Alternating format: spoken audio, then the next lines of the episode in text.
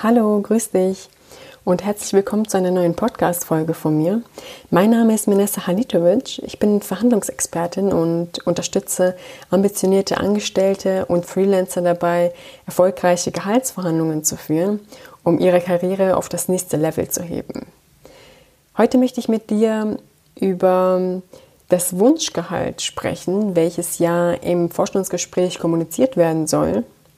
Und da beginnen tatsächlich so viele Bewerber den Fehler, dass sie ihr aktuelles Gehalt nennen, obwohl sie gar nicht danach gefragt wurden. Klar, es gibt Personaler, die explizit danach fragen, aber oft ist es auch so, dass bei der Frage nach dem Wunschgehalt die Bewerber folgendermaßen antworten. Und das ist echt ein Klassiker.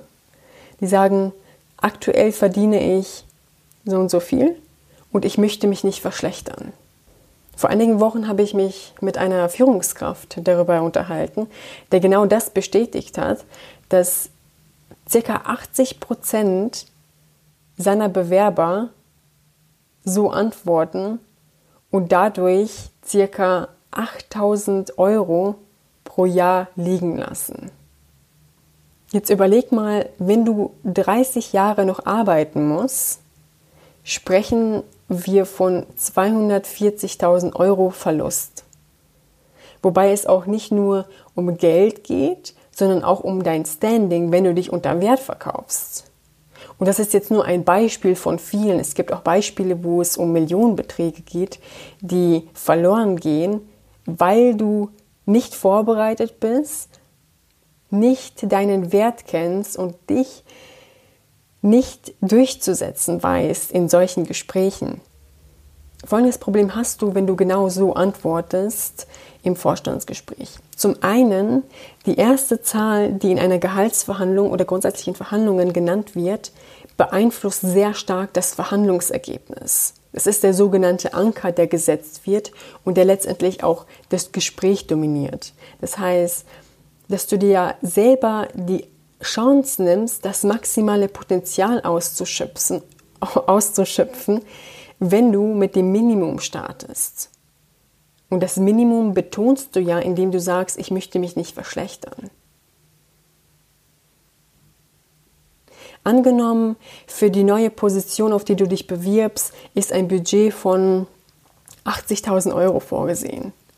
Und du verdienst aktuell 60.000 beispielsweise. Der Arbeitgeber wird dir natürlich nicht die 80.000 Euro anbieten. Der Arbeitgeber ist ja grundsätzlich daran interessiert, leistungsstarkes Personal so günstig wie möglich einzukaufen. Und die Bewerber sind in der Regel daran interessiert, für ihre Leistung so viel wie möglich zu verdienen. Das heißt, dass du dir selber damit im Weg stehst. Zweiter Punkt ist, dass du der eigentlichen Frage ja damit ausweichst und damit signalisierst, dass du deinen eigenen Wert nicht kennst.